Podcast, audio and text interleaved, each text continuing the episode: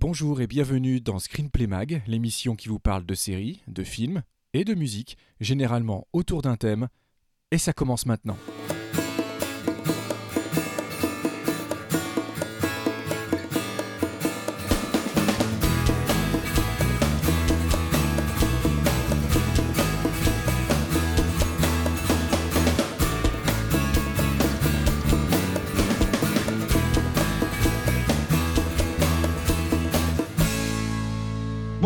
Bienvenue dans notre euh, Screenplay Assemble volume 1 partie 2 ou Screenplay épisode 28 on devient aussi compliqué qu'un crossover chez Marvel Comics. C'est pas possible cette histoire. Pour parler de la suite de la phase 3 et de tout ce qui nous arrive pour les trois prochaines années. Et puis on ira un petit peu euh, braconner euh, du côté de la Fox aussi puisqu'il se passe des choses côté Marvel là-bas aussi. Et comme la semaine dernière je suis entouré de notre Thor local. Je veux bien entendu parler de Vivien le Jeune. Comment vas-tu, Vivien? I am Groot. Il va nous la faire à chaque fois. Ah bah. Et vous avez entendu euh, euh, le rire euh, de la vision de cette émission, euh, Fred Tepper, qui a vu des films qu'on n'a pas vus. Salut à tous les deux, ravi d'être avec vous. Bon, écoutez, euh, comme d'habitude, surtout quand on parle de Marvel, on est incroyablement long. Donc, euh, je vais pas attendre plus longtemps euh, pour euh, lancer euh, nos hors-sujets, euh, qui sont vraiment des hors-sujets, hein, qui n'ont évidemment rien à voir avec ce que je viens de vous annoncer. C'est parti.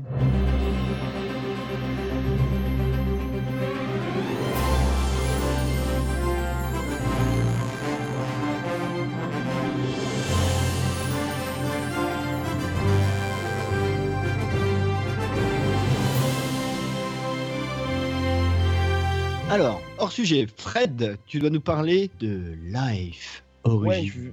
je, voilà, je, je vais vous parler de Life Origin Inconnue, un film qui sortira sur les écrans le 10 ou qui est sorti le 19 avril, certainement date de Oui. Date de diffusion de cette émission, un film de Daniel Espinosa avec Jack Gyllenhaal, Ryan Reynolds, Rebecca Ferguson. Donc euh, Daniel Espinosa, c'est notamment le réalisateur de euh, Enfant 44 avec euh, Tom Hardy et surtout d'un film avec Ryan Reynolds et euh, Denzel Washington qui s'appelait Sécurité rapprochée, thriller euh, plutôt plutôt efficace. Euh, là, il se retrouve. euh, Life Origin Inconnu, c'est un film de science-fiction. hein, à bord d'une station spatiale internationale, il y a six membres d'équipage qui vont faire donc découvrir la première preuve d'une vie extraterrestre sur Mars. Et donc, ils vont faire des analyses sur ce qu'ils vont découvrir, etc. Et euh, la forme de vie qu'ils vont découvrir va s'avérer ben, un peu plus intelligente que ce qu'ils croyaient. Et puis, euh, ça va leur apporter des petits ennuis. Lowering oxygen, more carbon dioxide.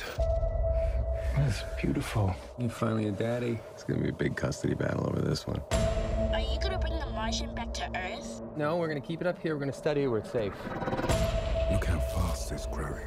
Every single cell is a muscle cell and a nerve cell. all muscle, all brain. How smart is this thing?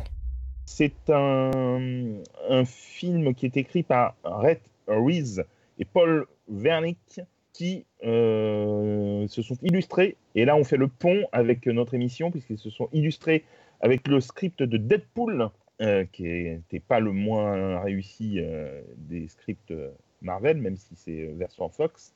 Euh, et euh, alors, Life Origin Inconnue, c'est euh, comment dire une série B qui pourrait être une série A parce que c'est vraiment fun, vraiment réussi. C'est très inspiré, mais alors très très inspiré et ça ne s'en cache pas et ça s'assume de Alien euh, premier euh, volet et de Gravity.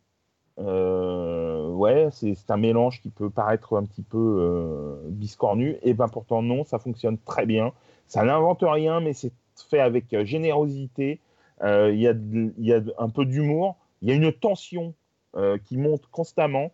C'est, euh, moi j'ai passé un super moment et j'étais vraiment accroché à mon siège à, d'autres. C'est un vrai huis clos spatial hein, pour le coup. Mais on n'a pas cette sensation d'étouffement, même si on a vraiment une tension permanente à l'écran. moi, je, vraiment, je trouve que ça fonctionne euh, super bien. Le, le cast est, chouette. Euh, Ryan Reynolds, Jack Gyllenhaal euh, est impeccable aussi. Rebecca Ferguson qu'on avait vu dans le dernier Mission Impossible dans Rogue Nation. C'est vraiment, une excellente comédienne. Il y a d'autres seconds rôles qui sont un petit peu moins, moins connus, mais qui sont pas moins bons. Franchement, c'est un, je vous conseille vraiment vivement de découvrir Life Origin Inconnu euh, qui, sort le, qui est sorti le 19 avril. Euh, ok. Euh, Vivien, quelque chose à dire là-dessus? Ouais, alors j'ai juste vu la bande-annonce. Euh, je l'ai trouvé plutôt jolie, plutôt pleine, pleine de promesses. Euh, puis surtout, je suis content parce que la SF, depuis l'année dernière, euh, depuis se porte bien.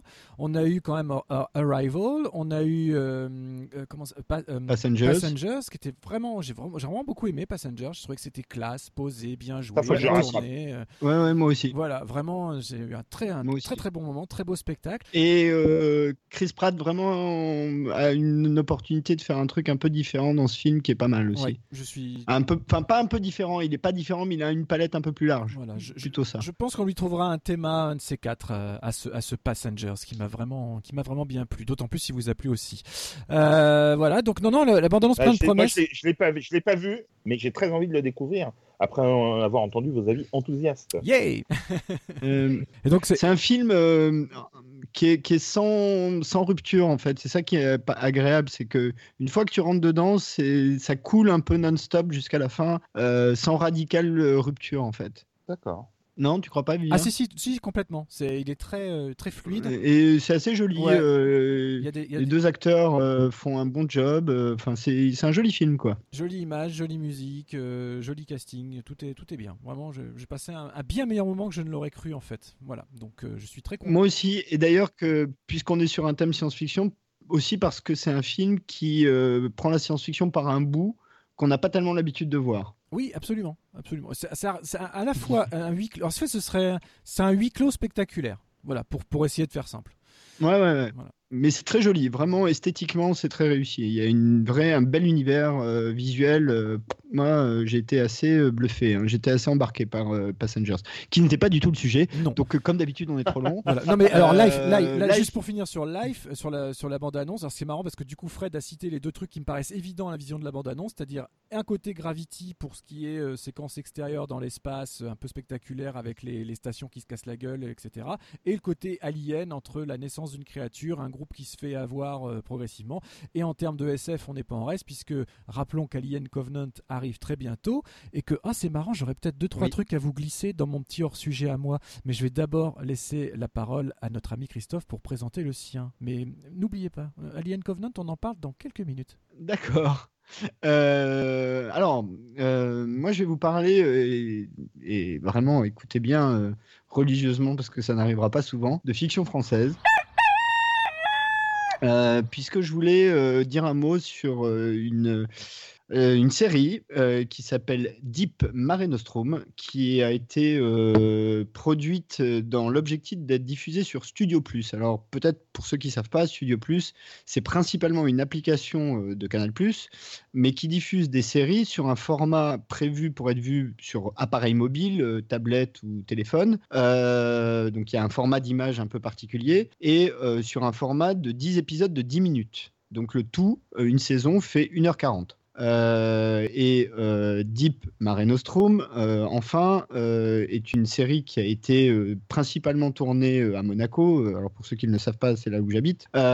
donc du coup, il y a une évidemment la, série a été présentée en avant-première à Monaco. Et il se trouve en plus qu'un des acteurs principaux de la série est un ami d'enfance, puisque c'est Pierre Frola qui est double champion d'apnée. et ce qui va m'amener au sujet de la série, en gros, Deep raconte l'histoire d'un d'un champion d'apnée qui disparaît au moment d'une plongée et sa sœur qu'il cherche. Pour résumer très simplement, l'ensemble s'inspire énormément, comme probablement vous pouvez le supputer du Grand Bleu de Besson.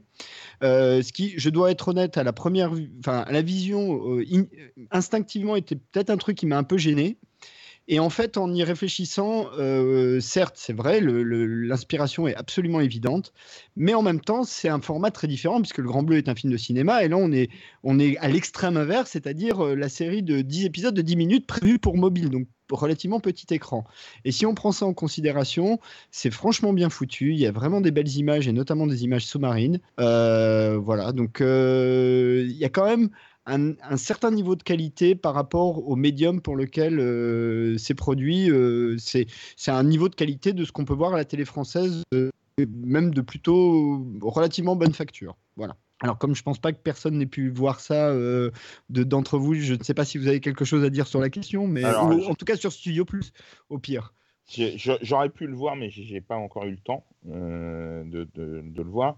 Par contre, euh, ouais, sur Studio Plus, euh, faut noter que hum, sur cette plateforme, il y a notamment été présenté euh, Tank avec Alban Lenoir, Sophie Charlotte Husson, réalisé par Samuel Bodin, et que Tank, qui est donc sur le même format hein, que celle-ci, que Tank a été primé au festival, dernier festival de La Rochelle.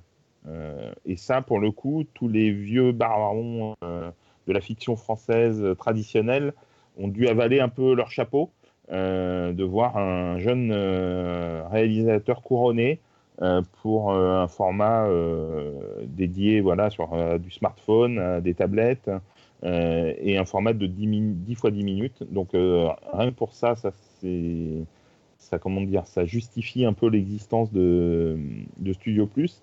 Et euh, il y a des, choses euh, qui paraissent vraiment intéressantes euh, sur cette plateforme. qui, je me demande si ça rencontrera le succès que ça, ça mérite. Mais en tout cas, ça permet certainement de faire émerger des talents ou en tout cas des, des, programmes qu'on ne verra peut-être pas ailleurs. Ok. Vivien, un mot sur Deep ou on passe à, à ton tour Oh non, j'ai quelques mots sur Deep parce que j'ai vu pas mal de choses, figure-toi. Euh, quand j'ai vu que tu nous préparais ça, ah. je suis allé fouiller, j'ai trouvé des images, j'ai trouvé des interviews, j'ai même trouvé un sujet sur la jolie présentation en avant-première qui avait eu lieu euh, chez toi, à Monaco. Où j'étais, où j'étais. Du coup, je t'ai cherché à l'image, je t'ai pas, pas vu. Je, ne t'ai pas vu dans la, dans la foule. Euh, mais en tout cas, moi, ce que. les caméras étaient dans mon dos, donc au pire, tu verras un crâne chauve, mais c'est tout, quoi. ce n'était pas le professeur Xavier, c'était Christophe Bricot. non, alors ça m'a bien teasé. J'ai bien envie de voir. J'ai pu, Rappelle-moi le nom de la comédienne. Elle était dans Casino Royale, ça je suis sûr de l'avoir déjà vue là-dedans. C'est euh, Catalina Murino, euh, donc une actrice italienne, très belle femme, euh, qui visiblement a un rapport d'émotion assez forte avec cette série. Elle a eu une réaction assez émotionnelle dans la présentation. Donc il y a, bon, c'est une actrice évidemment, mais quand même. donc il y, a quelque chose de hum, d'un attachement personnel. Enfin, j'ai pas trop lu et j'ai pas trop voulu rentrer là-dedans parce que ça m'intéresse pas beaucoup finalement. Mais je crois que dans son histoire personnelle, il y a quelque chose qui la colle au rôle. Et dernière chose, elle a beaucoup de séquences euh, marines. Et petite anecdote, quand elle a, elle a donné son accord pour la série, en fait, elle ne savait pas nager. Oui, c'est ça, ça. Donc elle a appris à nager. C'est ça que j'ai vu en interview. Euh, elle a appris à nager. Euh, voilà, elle a appris à nager pendant et d'ailleurs avec Pierre. Euh, qui c'est assez rigolo d'ailleurs de, le voir, hein, parce que comme je disais, nos, parents respectifs étaient très amis, donc euh, quand on était petit, on se voyait beaucoup. Euh, et c'est très rigolo, du coup. bon, lui, l'apnée, évidemment, à Monaco, tout le monde connaît Pierre et, par rapport à l'apnée et par rapport à, ses championnats. Et enfin, dernière chose aussi, alors c'est principalement à cause de Pierre Frola, mais lors de la présentation, ce qui est relativement rare, le prince était présent. D'accord. D'accord. Ce qui est, euh, c'est, bah, imagine que tu es une présentation de série télé, que tu es le président de la République qui vienne, c'est à peu près l'équivalent. Donc, euh, c'est quand ah même. Bah, pas... il, est partout, donc euh, ce serait pas étonnant. Oui, bon, c'est peut-être pas un mauvais exemple. mauvais exemple. ça dépend, ça, dépend si on peut, ça dépend si on peut garer un scooter facilement dans le coin, il, vient. Ouais, mais sinon. Je... non, alors là, parce que là, techniquement, vu la lieu où a lieu la présentation, il est à 3 minutes à pied de chez lui. D'accord. Donc, euh, non, non, là-dessus, euh, je pense que vraiment, hein, trois minutes à pied. hein. Euh, donc, euh, non, non, non. C'était. euh, Donc, voilà. Donc, tout ça pour dire que moi, j'ai plutôt la dent dure sur la fiction française. Et très honnêtement, les choses qui me gênent en général dans la fiction française sont quand même présentes dans cette série. Donc, c'est pas pas totalement pour moi, hein, faut, faut être honnête, mais il y a un public qui aime ça et voilà, donc Oui. euh, non, non, mais euh, et c'est tout à fait légitime, enfin, il n'y a pas de problème. Et dans ce cadre-là, je pense que c'est plutôt du très haut niveau par rapport au médium pour lequel c'est prévu. Alors, à au détail près, Ouais. de ce que j'ai vu, au détail près, c'est d'abord c'était tourné à Monaco, donc c'est pas tourné en France, et qu'en plus c'est tourné en, en langue anglaise. Oui, c'est vrai. Mais en même temps, euh, Studio Plus c'est sorti en Amérique latine avant de sortir euh, en Europe. hein. Voilà, ce- Le- ce- la- l'appli. ceci expliquant cela. Donc, Mais en tout cas, moi, ça m'a bien donné envie de voir. En plus, c'est un euh, truc qui va être vite bouffé, enfin comme un film finalement, hein, 1h40. Au final, c'est un film découpé en. 1h40, ça fait 1h40, bout à bout. ça- Et d'ailleurs, ça a été tourné comme, comme, comme l'idée de tourner un film d'une heure 40 en fait. Là, pour le coup, je sais qu'il y a plein de gens qui aiment pas ça. Voilà. Mais quand on est sur des segments de 10 minutes, ça peut me paraître assez légitime parce que sinon, tu es quand même obli- obligé de boucler une intrigue en 10 minutes. Bah, Pour, je- pour être tout à fait, tout à fait franc sur euh, le service presse euh, pour le découvrir, hein, il est proposé en 1h40. hein. Ouais, absolument. euh, Bah, je- Bah, D'ailleurs, c'est comme ça. Non, oui, mais alors attention. Attention, la version 1h40, c'est ce qu'ils ont présenté à la conférence de presse. Et en fait, tu as quand même le découpage. C'est-à-dire que entre chaque 10 minutes, tu as un générique. C'est pas euh, présenté comme un film. hein. Bah, en tout cas, moi j'avais vu tant que comme ça, il n'y avait pas de générique. hein, Ah, peut-être. Alors peut-être qu'ils ont fait une version bout à bout. euh, C'est possible. En même temps, pourquoi pas hein, C'est pas gênant. Ouais, voilà, exactement. Mais tu vois, tu voyais bien les, où, où étaient les découpages de toute manière. Oui, voilà, c'est ça. C'est ça, bien sûr. Bien sûr. Pardon, Vivien, on t'a interrompu. T'allais dire quelque chose. Euh, oui, non, mais du coup, ça me, fais- ça me faisait penser à la mini-série qu'il y avait eu comme ça, web série aussi, avec, euh, produite et avec Kiefer Sutherland, qui s'appelait euh, La Confession, The Confession. Et c'est pareil, je veux dire, c'était un film d'une heure et demie, découpé en petites parties, et le, le découpage était là plus pour la blague et pour se raccrocher au côté euh, série. Et étant diffusé sur Internet, les gens se connectent pas pour regarder un truc d'une heure quarante, donc on leur fait ça sous forme d'épisode, mais au final, c'est une seule histoire d'une heure et demie, quoi. Et là, je pense que ça reprend un peu, à peu près la même forme. C'est ça.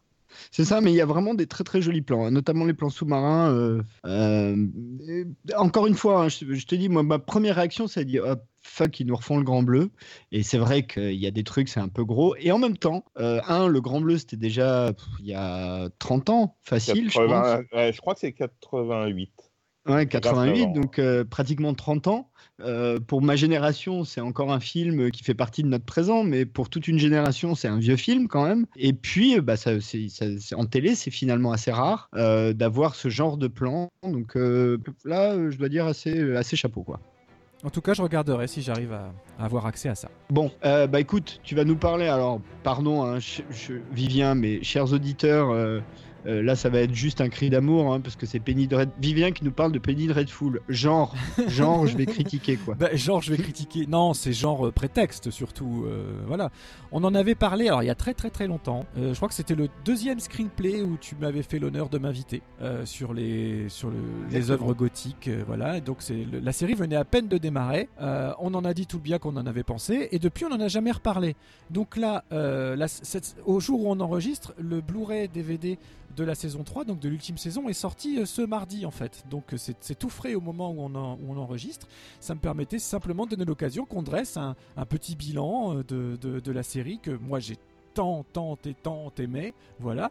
Et en plus de glisser au passage que, et c'est en ça que je parlais d'Alien Covenant tout à l'heure, puisque la série Penny Dreadful a été créée, scénarisée euh, intégralement par un monsieur qui s'appelle par Sam Mendes, euh, non, plus par euh, John Logan en fait, le vrai chef, le vrai patron de Penny Oui. Dreadful, c'est Oui, John Logan. vrai, vrai, vrai. Mais avec Sam Mendes, ils avaient travaillé. Sam Mendes a participé un tout petit peu au début et puis après plus du tout. Il est juste à la prod prod quoi. En revanche, c'est le tandem qui est autour de, des derniers James Bond, à savoir Spectre et Skyfall avant ça. Voilà pour l'histoire. Et donc c'est Monsieur John Logan qui a écrit euh, tout seul, comme un grand, le scénario d'Alien Covenant. Et il se trouve que j'ai passé une demi-heure avec lui il y a 15 jours. Donc, euh, alors c'est. Ah, c'est pour ça. Petit ça, voilà. Euh, breaking news, et oui, gros dossier Alien Covenant à venir dans le numéro de mai de l'écran fantastique. Et donc j'ai deux grosses interviews à moi dedans. Donc j'ai interviewé John Logan pour le scénario et Jet Kurzel pour la musique. Donc je sais plein de choses sur Alien Covenant que je n'ai pas le droit de vous dire maintenant, les gens. Euh, Mais si, mais non, mais mais non, je n'ai pas le droit, je n'ai pas le droit. Ah, un petit truc, balan- balance-nous un os quand même. Un os, alors l'os, ça va être que euh, d'abord, ils sont John Logan a été vraiment vraiment investi par le par le truc euh, et qu'on a ils sont ravis du, du, rapprochement du parallèle fait avec le premier film. Il me garantit, moi ça fait un peu, un peu peur aux vision de la bande annonce, donc c'est ce que je lui ai dit. J'ai fait un peu peur de, friser le remake, voire le reboot du premier et qu'on en oublie un peu là où on en est dans la saga en son ensemble. Euh, qu'il faut pas oublier que ça reste quand même une suite, ça c'est un, un, épisode intermédiaire entre Prometheus et, euh, et, et le premier Alien de 79. Donc, euh, ils disons qu'ils m'ont rassuré là-dessus, sans trop en dévoiler. Euh, il y a une vraie jonction qui est faite. Voilà. Même si le cœur de ce nouveau film, ça reste Alien, premier du nom, le huitième passager. Euh, donc là, là-dessus, je suis, je suis plutôt, par rapport au trailer qui m'avait pas refroidi, mais que j'avais trouvé bon, angoissant sans plus. Voilà, quelques beaux plans, mais bon, j'étais pas plus emballé que ça parler avec ces deux-là m'a vraiment. On en avait parlé. Ouais, on en avait parlé. Parler avec ces deux-là m'a vraiment emballé. Et surtout, j'ai pu parler un petit peu en catimini de Penny Dreadful. J'ai commencé l'interview. Euh, donc c'était par téléphone, donc je ne vous en mettrai pas de petits bouts comme d'habitude parce que là le son est pas est pas assez bon pour euh, voilà pour, euh, pour pour être suffisamment bien audible ici. Mais en tout cas, on a parlé un petit peu de Penny Dreadful. donc une série qu'il a créée et portée à bras le corps et à bras le cœur, j'ai envie de dire, pendant trois ans.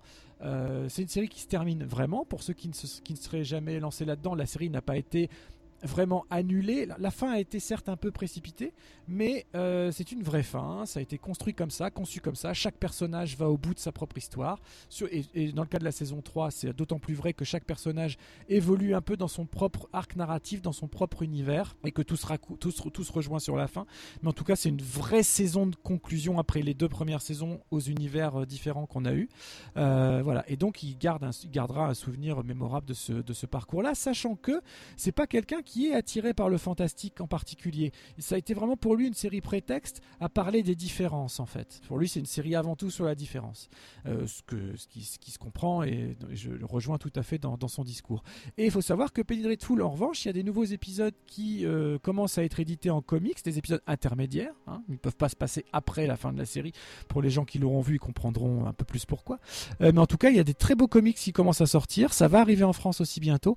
Et moi, j'ai lu le premier volume, c'est très très c'est très très bien. Donc euh, voilà, donc j'ai juste eu envie de voilà de, de, prendre le prétexte de la sortie du Blu-ray pour inciter tous les gens qui ne seraient pas encore plongés dans Penny Dreadful, ben, d'y plonger aveuglément, passionnément, comme moi j'ai pu le faire pendant trois ans. Je sais Christophe, tu avais beaucoup aimé la première saison, on n'a pas eu l'occasion d'en reparler depuis, donc euh, ben, je me tourne d'abord vers toi pour que tu nous dises un peu en complément de ce que tu avais déjà dit dans le screenplay, puis après ben Fred, à savoir si tu as regardé, pas regardé, attiré, pas attiré. Bref, Penny Dreadful, et vous les amis alors, euh, moi je vais être court parce que euh, j'ai déjà dit que c'était euh, une série que j'aimais beaucoup.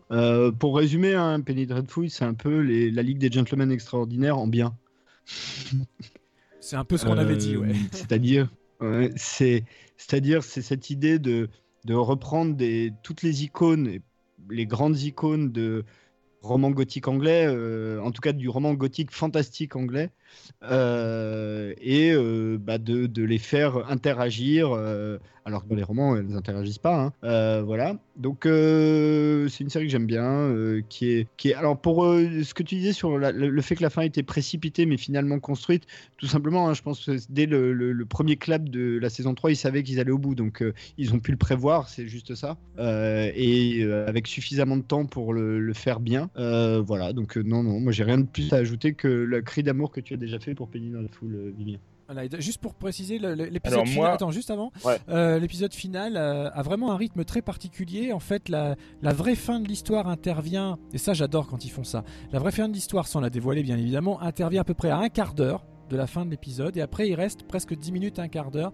pour accompagner le destin de, de, chaque personnage, de là où on en est, euh, voilà, de là où ils vont. Donc il y a vraiment non seulement une vraie fin à l'intrigue globale des trois ans, et en plus un accompagnement, un véritable au revoir à chacun des personnages. Donc ça j'adore. Et pour encore plus marquer le coup, euh, le générique qu'on a tant aimé pendant trois saisons, eh ben, ne figure pas à ce dernier épisode. C'est un générique spécial avec une chanson euh, qui est absolument magnifique et qui, et qui clôt toute cette histoire de manière, euh, de manière très très très émotionnelle. Et maintenant je laisse mon Fredo réagir à Penny Dreadful. Bon bah ça va être rapide parce que moi je n'ai pas vu la série, je ne la connais que de nom. Et c'est vrai que hum, a priori, c'est pas trop ma cam, mais a priori seulement parce que j'en entends notamment par toi, Vivien, depuis que du bien depuis depuis trois ans. Euh, je crois que notre chère Fanny euh, euh, de Season 1 et Radio VL également est très cliente et qu'elle en parle bien. Donc ça m'a ça titille ma curiosité. Donc ben, je crois qu'elle est en plus en plus d'être disponible en vidéo, je crois pas dire de bêtises, mais elle me semble présente également sur Netflix. Oui. donc, donc voilà, ça peut être un moyen de se rattraper pour, pour cette série qui est visiblement un beau, beau moment, qui réserve de beaux moments. Il faut quand même dire, hein, Penny Dreadful, c'est quand même peut-être euh, pas avant tout, parce que l'écriture et la mise en scène, hein, d'ailleurs, hein, il y a une très jolie mise en scène dans Penny Dreadful. C'est aussi un cast euh, assez incroyable aussi. C'est-à-dire que c'est des. Le, cast est particulièrement bien choisi euh, dans Penny Dreadful. Ça, ça donne beaucoup de profondeur en fait. c'est la, vraie différence finalement euh, entre les niveaux d'acteurs, c'est que les grands grands acteurs arrivent à donner beaucoup de profondeur avec très très peu de choses.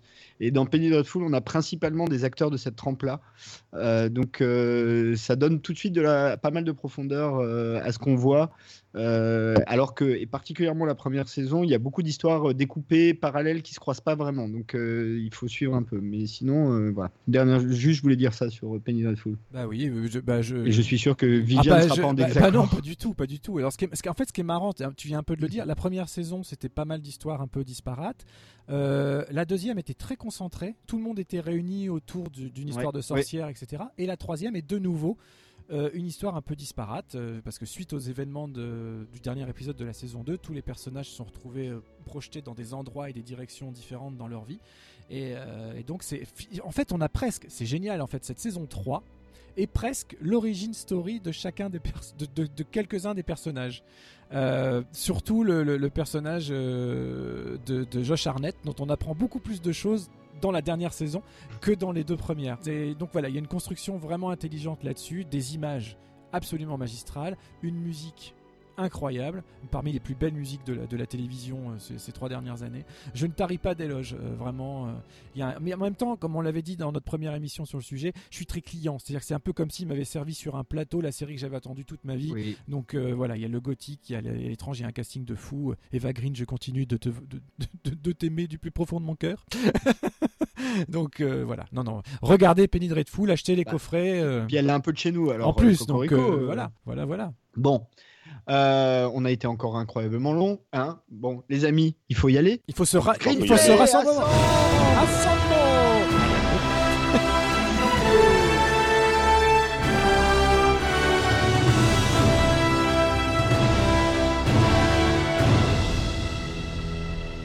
Donc, euh, je vous rappelle euh, à quelle sauce vous allez te manger pour les prochaines minutes. Screenplay Assemble, volume 1, partie 2 consacré euh, principalement à la phase 3 euh, de Marvel Cinematic Universe, donc l'univers des super-héros Marvel au cinéma, et un peu plus, puisque, comme je le disais en introduction, on, ira euh, à pas feutrer, jeter un coup d'œil sur ce qui se passe du côté de la Fox, et puis on se quittera avec un, un, bout de musique, on ne sait pas encore quoi. Voilà. Et quoi qu'il arrive, les gens, en attendant, n'appuyez pas sur ce bouton. N'appuyez pas sur ce bouton.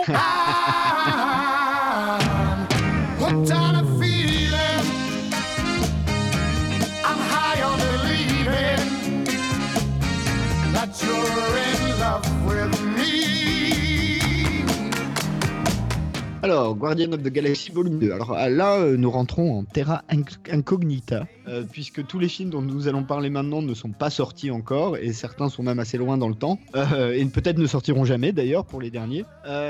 donc, Guardian of the Galaxy Volume 2, il y, y, a pas mal de trailers qui sont sortis. Maintenant, on a vu pas mal d'images, on a vu pas mal de choses. on comprend. Alors, on a même vu que qui serait le père de. Enfin, a priori, qui pourrait être le père de Peter Quill dans un des trailers. Euh, et on a vu aussi que l'équipe s'étoffe puisqu'il y a deux personnages qui étaient des, plutôt des adversaires du volume 1 qui ont l'air d'être intégrés dans l'équipe et euh, a priori un nouveau personnage qu'on n'a pas encore vu. Et enfin, euh, dernière chose, Groot est dans sa version Baby Groot. Je pense que la séquence finale du premier volume a donné des idées à James Gunn en disant non c'est trop mm. fun, les gens vont adorer ça. Et puis surtout, Marvel s'est dit putain, les gens vont adorer ça, ils vont acheter plein de Plein de poupées, de, de, de pop-up, de machin. Enfin bref, c'est une licence qui va nous rapporter tout plein de zillions de dollars. Euh, donc Guardians of the Galaxy, j'imagine que tout le monde a vu quelques trailers euh, autour de- du micro. Bien sûr. Euh, Fred, Ouais, peut-être ouais, ouais, bien sûr. hein, on a vu. Bah, je pense Euh. qu'on a tous vu tous les trailers. Mais, voilà, moi, je vois le film euh, la semaine prochaine, au moment où on enregistre cette émission. Je suis sur des charbons ardents. J'attends ça avec grande impatience. Je- euh, les trailers sont, sont fun comme l'était le premier film. Ça a l'air d'être dans la droite lignée avec encore plus de, scènes spectaculaires, euh, encore plus d'humour. Je pense que les curseurs ont été poussés euh, encore plus. Je vois pas comment ça pourrait ne pas me plaire, fait. Vivien I am Groot. Euh, quoi, ça, suffit pas? Vous avez pas compris ce que je disais? Pourtant, euh, Rocket Raccoon, non, il non, a- non, on a tout à fait compris que c'était même pas toi qui le disais, c'est ton petit Groot que t'as appuyé quelque part pour qu'il le dise. non, c'était ma magnifique euh, imitation personnelle. I am Groot. Euh, euh, non, bah comme Fredo quoi. Comme Fredo, c'est voilà, c'est rien que les bandes annonces, j'avais envie de me faire pipi dessus tellement je rigolais quoi. N'appuie pas sur ce bouton. N'appuie pas sur ce bouton. Et l'autre en face, il, avec ses gros yeux là. Oh, je, je sais pas. Moi, je suis dedans tout de suite. C'est- super drôle quoi. Euh, là, pareil, quand Drax se fout de la gueule de, de, de Quills en disant ah, ah, la honte, ton secret a été dévoilé. euh, Ah, c'est trop la honte pour toi. Vas-y, faites-le, faites-le sur moi, faites-le sur moi. Mais c'est juste, mais, mais juste, mais. Voilà, vivement, vivement d'être dans la salle, vivement de découvrir ça. Je pense que l'humour décalé va être là, le grand spectacle va être là. C'est de loin le space up que j'attends le plus cette année. Et oui, j'ai dit ça parce qu'il y a Valérian derrière. J'attends surtout les Gardiens de la Galaxie volume 2. Alors, c'est intéressant ce que tu viens de dire parce que je voulais justement euh, rebondir là-dessus. Boing. Me doutais bien, Euh, me doutais bien. euh, comment? M'en doutais un petit peu. C'est que, euh, comme on le disait, hein, chaque film Marvel euh, s'inspire d'un genre et définitivement les Gardiens de la Galaxie, c'est du space up. Euh, et, alors, ce qui est intéressant dans le space up, c'est que du coup, ça autorise d'aller très très loin. parce que c'est du space up quoi donc tu peux t'amuser à faire vraiment beaucoup de choses super exotiques un grand n'importe quoi et ils le font assez bien tout en euh, posant un univers où tu te sens pas paumé, tu, tu, voilà, tu te repères assez bien, même si c'est un peu exotique. Mais pour être un peu plus euh, sérieux, quand même, ce qui est important dans les Gardiens de la Galaxie, c'est que euh, il y a dans les Gardiens de la Galaxie le personnage qui va être au cœur du prochain Avenger, qui est Thanos. Euh, donc euh, dans l'univers Marvel, hein, Thanos c'est une de une, créature. Alors euh, on, l'a souvent dit hein, dans Marvel, en gros, hein, il y, a, trois niveaux. Tu as le niveau rue qui est le niveau de Daredevil, voilà, avec on combat des gangsters plus ou moins normaux. Il n'y a pas trop de pouvoir, c'est plutôt des, des gens qui font des arts martiaux, des choses comme ça. Il y a le niveau super-héros normaux, ce serait les Avengers, et puis tu as le niveau cosmique. Alors là, c'est Galactus, c'est Thanos, c'est le surfeur d'argent, euh, c'est euh, voilà ce genre de truc. Le gardien, euh, voilà. Euh, donc Thanos fait partie de cet univers-là. Euh, et euh, du coup, c'est probablement ce qui va faire le lien entre Guardians of the Galaxy et Avengers euh, euh, Infinity War, puisque ça, en revanche, ils l'ont annoncé, les Gardiens de la Galaxie seront bien dans Infinity War. Et Ah, ça, c'est cool. C'était inconcevable cool. sans eux. Après, aussi. sur le film, je suis comme vous. hein, moi, euh, voilà, je suis comme vous. euh, je- on sait déjà qu'il y aura une bande son euh, qui va être top. euh, euh, et, et alors, c'est un- une des rares séquelles. Les Gardiens de la Galaxie, je dois avouer, c'est une des rares séquelles où moi, si on me resserre en gros la même chose que le premier, juste en changeant un peu les dialogues et trois quatre personnages, ça m'irait parfaitement en fait. Pareil, pareil. tu vois, j'ai pas besoin qu'on me qu'on me ressorte une intrigue super complexe, euh, voilà. Euh, en gros, hein, plus ou moins la même chose, fun. euh, Enfin, j'en ai pas eu assez la première fois, donc euh, je suis partant pour en avoir plus. Et dans les séquences des trailers, il y en a une qui me fait beaucoup marrer aussi. C'est t'en as une, t'as Peter Quill qui, qui pilote un vaisseau, t'as Baby Groot qui est derrière, il lui dit attache-moi, et tu vois le plan sur Baby Groot qui est en train de bouffer des bonbons, à- tout petit assis au milieu d'un gigantesque siège. Je trouve ça très très drôle. Ah, ça, ça va être, ça va être top. Là, franchement, euh, je- pense qu'ils ont donné pas mal de place à Rocket aussi. Euh, parce que Rocket, toutes les séquences où on le voit, il est trop fun. Enfin, il est vraiment trop trop fun. Bah, faut Euh, pas, faut- donc, faut, euh, pas mais- oublier que le, faut pas oublier que le premier a été un succès surprise. Je veux dire, un magistral succès surprise, quoi. Et que donc, euh, il- là, je pense qu'il a eu plus de liberté en- que sur le. Bon, quelque part, c'est étonnant, mais il a peut-être eu plus de liberté sur le second, en tout cas en termes de moyens, etc., de- d'extravagance possible, parce qu'il a su prouver à travers son premier film que Marvel pouvait, que le Marvel ciné pouvait Ouais. aller aussi vers ça et vers le, vers le côté un peu déjanté, etc. Et, et là, je pense que, le- à mon avis, Kevin Feige lui a, a fait confiance à James Gunn, quoi. Euh, Peut-être pas aveuglément, mais en tout et- cas et- plus qu'à d'autres. Et, en- et en plus, c'était le premier film Marvel, si je dis pas de bêtises, euh, avec des personnages que personne, ne- enfin, euh, à part les, bien sûr les fans de- des comics, mais que le grand public ne connaissait pas. Ouais, ouais, c'est vrai. Voilà, c'était le vrai. premier film après les, euh, les Thor, Captain America, Iron Man, avec euh, des, des personnages nouveaux à appréhender, à apprécier. Et euh, c'était, euh, voilà, on, on est sorti de là. Je me rappelle très bien moi, de la progéo du, du, du premier film. On est sorti de là. Enfin, moi, j'avais des étoiles dans les yeux. C'était génial, quoi. Euh, c'est, pas mon Marvel préféré, mais euh, c'est celui qui m'a apporté sans doute le plus de surprises et pas loin de, de plaisir. Euh, Écoute-moi, franchement, en tout cas dans la phase 2, c'est définitivement mon préféré. hein. De toute la phase 2. hein. Euh, donc, euh, euh, je crois que Guardian of the Galaxy, en plus, alors évidemment, il n'y aura pas l'effet sur le 2, hein, mais tu avais un effet surprise, c'est-à-dire que Complètement. fi- finalement, tout le monde y allait sans trop savoir ce qu'on allait voir. Il y avait James Gunn qui avait une filmo un peu étrange, donc euh, c'est pour les, les, les un peu plus amateurs, c'était quand même compliqué de se dire bon ben qu'est-ce qu'on qu'est-ce qu'on va voir exactement? Et puis bah tout fonctionne, le cast, euh, la mise en scène, euh, le, script, la musique, enfin ça, fonctionne super bien. Donc euh, non non moi j'attends avec impatience euh, le, prochain le prochain volet. Je sens que ça va être encore plus fun. Le, seul pour moi le, risque c'est que comme euh, ils savaient au moment de tourner que à peu près à quoi allait ressembler Infinity War le projet Infinity War qui est vraiment le pilier euh, de la phase 3 le pivot et ben euh, j'ai un peu peur qu'ils essayent de lancer des trucs parce qu'on sera euh, juste un an avant et qu'ils veulent que euh, bah voilà faire monter euh, dès maintenant le L'attente quoi. C'est mon seul euh, mon seul euh, concern, ma, ma- ma seule euh, euh, peut-être précaution. Ouais. Ouais. Bon, après, ça va, ça va être, s'ils font monter la pression, il faut espérer que ce sera juste dans une, une scène post-générique et pas, pas trop dans l'intrigue principale.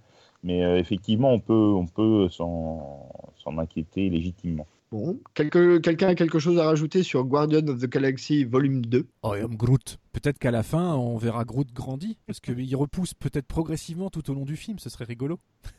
Alors, ça a très peu d'intérêt de le dire, hein, mais dans le premier, c'était Vin Diesel qui faisait la voix de Groot.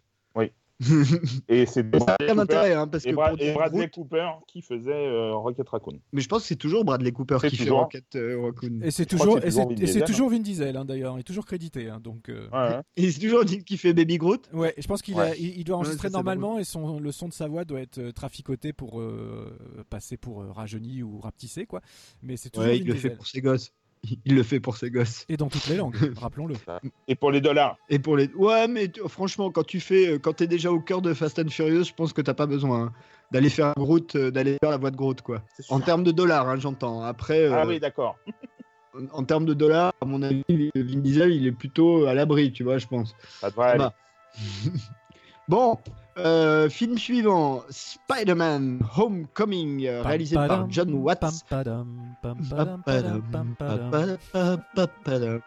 Alors, euh, on commence à savoir pas mal de trucs. On sait déjà que le méchant, ce sera le vautour, euh, qui sera interprété par Batman, ce qui est un peu étrange, mais quand même.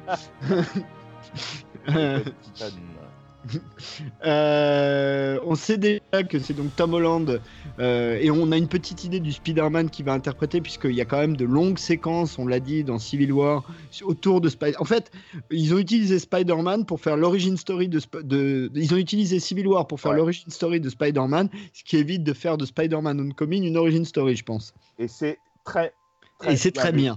Bah ouais, parce que l'origin story, on l'a déjà, on s'était déjà retapé une deuxième fois avec le film de avec Andrew Garfield, donc euh, bon. ouais, ouais. Alors là-dessus, là- Euh, là-dessus, j'ai un gros est- bémol. Là-dessus, je, rebondis tout de suite. Là-dessus, j'ai un gros bémol. Au regard de la bande-annonce, de la dernière bande-annonce de Homecoming, on j'ai peur qu'on resombre un peu malgré tout dans les travers de l'origin story. Parce que euh, on comprend très vite qu'il s'embrouille avec euh, Tony Stark, que Tony Stark le vire, lui reprend son costume, etc. Et que donc il, y a- risque d'y avoir une grosse partie du film où Peter est de nouveau euh, dans, des, dans, dans un pyjama, etc. Et ça, j'avoue qu'à la bande-annonce, ça m'a un peu refroidi. Je me suis dit, ah non, non, non, Alors- non, quoi, non. Laissez, là, là, on est, il faut que Spidey soit lancé, et puis euh, laissez-nous avec euh, un costume un peu high. Justement, le, côté innovant des costumes high tech qui reprend exactement ce qui se passe dans les comics à l'heure actuelle. Euh, voilà, donc ça, ça j'avoue que juste sur la base de ce qu'on a vu là, ça me gêne un peu qu'on retombe dans le côté.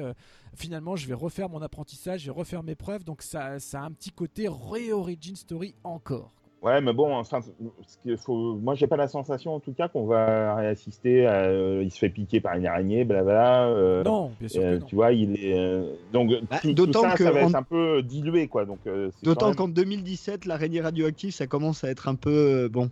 ça, ça, commence à plus être trop crédible. Non, mais voilà, je veux dire, enfin, moi ça, ça m'a pas gêné. Par contre, si je peux me permettre de rebondir à mon tour. Euh, sur cette euh, deuxième euh, bande-annonce, bah, je ne l'ai pas trouvé si excitante que ça en fait. Je l'ai trouvé, j'étais un peu, alors que j'avais, c'est un film que j'attends énormément. je l'ai trouvé sympa, ça a l'air cool, mais je sais pas, j'ai rien trouvé de. C'est pas comme avec les trailers de, de Gardiens de la Galaxie 2 où vraiment je trépigne d'impatience. Je dis ouais, ok, ça a l'air, ça a l'air cool quoi, mais sans plus. Ça n'a pas attisé plus que ça mon envie euh, qu'on soit au mois de juillet. Quoi. Ouais, alors bon, euh, ouais. Moi, j'ai quand même un argument pour le film. Tante May. Ah oui, non, mais on est d'accord.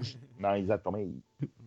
Marisa Tomei. Je trouve que là, c'est une vraie bonne idée. C'est une vraie, vraie bonne idée d'avoir euh, coupé le, cliché et euh, de, rentrer dans quelque chose d'un peu différent. Et ça change, je pense, ça va changer beaucoup de choses en fait. Euh, parce que dans Spider-Man, tu as quand même, depuis l'origine du comics, hein, toujours cette espèce de, de paradoxe entre ce jeune, alors pendant longtemps, il est même qu'étudiant, vaguement photographe de temps en temps, et il rentre chez lui le soir, chez sa tante, voilà. Euh, et euh, là, le fait de l'avoir beaucoup rajeuni, bon, c'est une femme d'une quarantaine d'années, hein, euh, et d'avoir pris en plus une jolie fille, bah, ça, change beaucoup de choses dans le rapport entre Spider-Man et Tante May, en fait. Ouais, c'est vrai. Non, mais ça, c'est totalement d'accord. Et puis, c'est une très bonne idée. Comme l'est d'ailleurs, parce que je ne l'ai pas dit dans, dans mon intervention précédente, comme l'est Tom Holland qui, était excellent. Le plus jeune qu'on ait eu quasiment. Voilà, qui était, génial dans, Civil War. J'ai vraiment trouvé. Euh, euh, moi, je l'ai trouvé excellent. Vraiment, je trouve que c'est un excellent choix de, de, comédien pour, euh, pour le personnage de Spider-Man. Après, c'est sur la base de cette seconde bande-annonce, personnellement, voilà, je suis un petit peu, petit peu mitigé. Alors, il y a, y a, une, y a une autre très bonne idée. Il y a une autre très bonne idée qu'on peut comprendre dans le, dans le trailer c'est que pour la première fois, alors déjà effectivement il est, très un facteur 1, Peter est très est très jeune.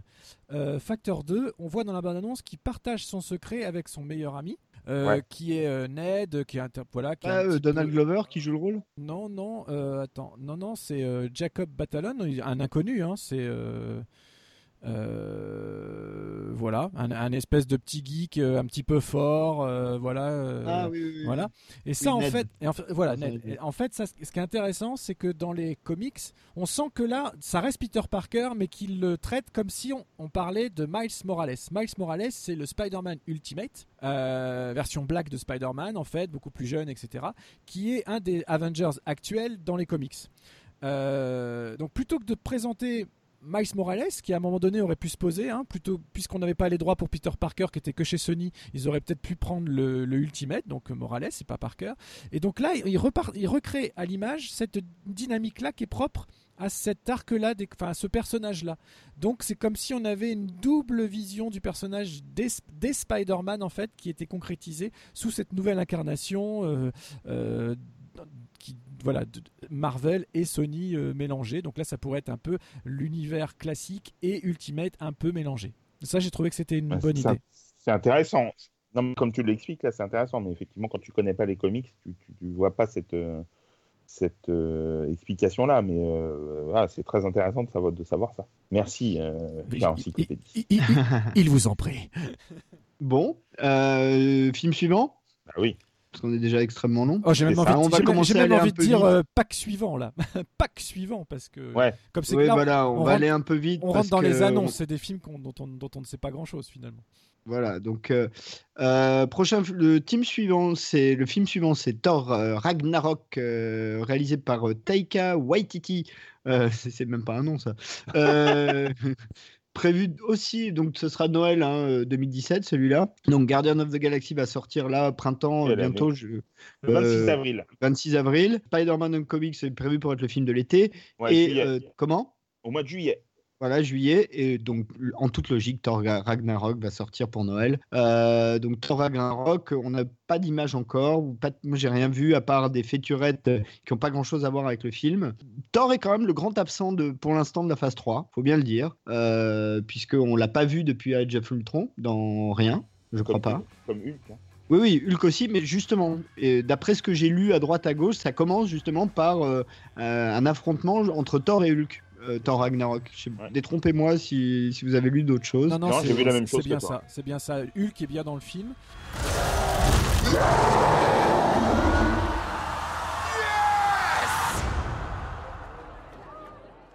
We know each other. He's a friend from work. Oh, come on. Et euh, si on a vu des images, alors pas des pas de trailer ou tout ça, on a vu des, des, des présentations des nouveaux looks des personnages et euh, ils ont ils lui ont coupé les cheveux. il a plus les, il a plus les bouclettes, il a, il a plus les cheveux longs, boucle d'or. Mmh, oui. Mais euh, voilà, donc euh, à part ça, on sait pas grand chose. moi, j'ai pas été très très convaincu par euh, Dark World, pour être honnête. Euh, bon. Euh, et le personnage de Thor a jamais été un de mes personnages. euh, Enfin, j'ai jamais beaucoup aimé le personnage de Thor, même dans, dans les comics, même il y a 40 ans. Donc euh, là-dessus, euh, moi, c'est pas un film que j'attends plus que ça, pour être honnête. Euh, Ouais. Fred, peut-être. Alors non, je l'attends pas du tout parce que j'ai vraiment très peu aimé les deux premiers en fait. J'aime bien, j'aime bien Chris Hemsworth. hein. Je trouve qu'il il fait très très bien ce qu'il a à faire. C'est, je sais pas, c'est l'univers. euh, moi, je m'emmerde. Voilà. Euh, Thor euh, et, et 1 et 2, je m'emmerde, mais copieusement. Euh, donc euh, ouais, je l'attends. Plus parce qu'il y a aussi Hulk dedans en fait. C'est plus, pour, c'est plus ça qui me titille. euh, et je, je crois, je me demande même si il me semble que Doctor Strange doit apparaître dans le film aussi. Ouais, et puis vraiment Tom Hiddleston, Loki, Ouais, qu'on attend tous, puisque c'est Thor est un des rares cas où ils ont réussi un méchant qui est presque euh, au moins, au, au moins au- aussi sympathique que le gentil dans le premier film, et du coup euh, qui devient, qui va devenir euh, un, un, Métis ou un Voilà. Jean-Champ. Ouais, c'est ça. Mais enfin voilà, euh, donc euh, je, je peux pas dire que c'est celui que j'attends le plus. Après, j'ai toujours une curiosité, quel que soit le film Marvel. Donc, mais vu effectivement que ce sont les, les deux premiers Thor, je les, je les revois quasiment jamais, quoi. euh, parce que je- je m'en- je m'ennuie copieusement. euh, je peux pas dire que je l'attende avec euh, grande impatience. Vas-y, Vivien, défends-les. Je, l'ai déjà fait tout plein, donc euh, je vous invite à réécouter les émissions précédentes euh, sur le sujet. Moi, moi c'est un personnage que j'aime bien, euh, beaucoup même. En revanche, dans les films, j'ai du mal à le défendre parce que je suis d'accord, Chris Hemsworth c'est super, mais je n'aime que les parties, je n'aime que les parties Asgardiennes. C'est-à-dire que tout ce qui s'est passé sur Terre, que ce soit dans le premier, hein, même dans le Kenneth Branagh, que pourtant j'adore, mais voilà, tout ce qui se passe sur Terre est inintéressant. Le personnage de Jane Foster et des scientifiques, il n'y a rien qui fonctionne, donc c'est compliqué. Là, l'attente que j'ai, euh, l'espoir que j'ai, c'est que justement dans Thor Ragnarok, on n'est pas censé être beaucoup sur Terre et beaucoup sur les différents mondes euh, asgardiens ou autres. Et donc, j'attends vraiment un vrai film d'heroic fantasy.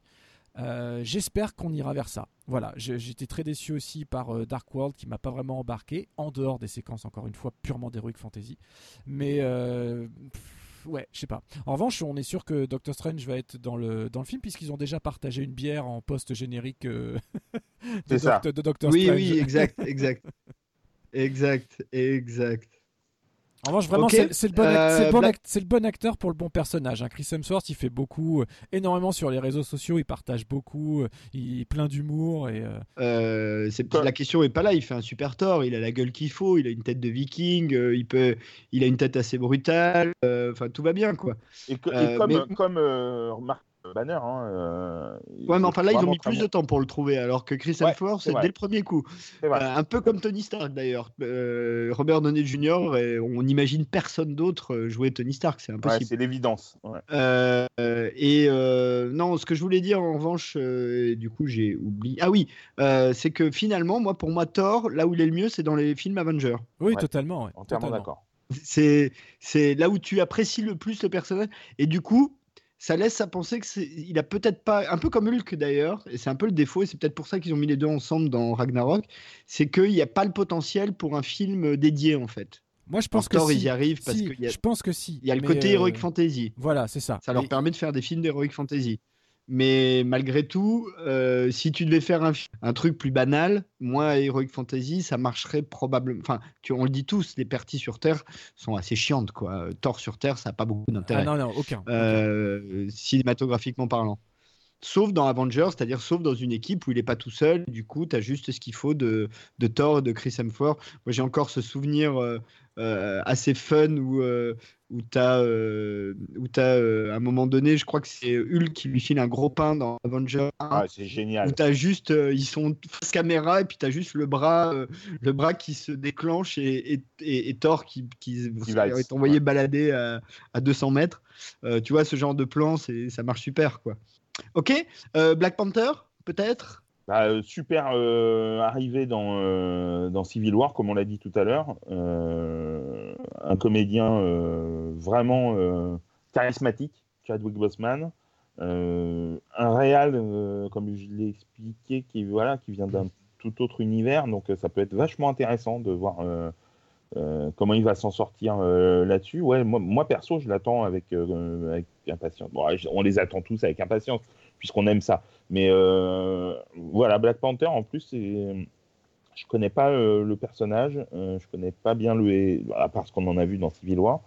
Et euh, il a un monde assez foisonnant, visiblement, et ça semble, ça peut être vraiment chouette. Alors, peut- peut-être faut, faut, dire, faut dire un peu ce qu'est Black Panther, en tout cas, pas vraiment dans les comics, de ce qu'on comprend de ce qu'ils ont pris dans les comics euh, par rapport au, MC, au Marvel Cinematic Universe, MC, MCU. Euh, donc, Black Panther, c'est le roi euh, d'un petit royaume africain qui s'appelle le Wakanda, euh, qui euh, a la particularité de produire de l'adamantium qui, dans l'univers Marvel, est le métal le, plus, le plus résistant qui existe ever.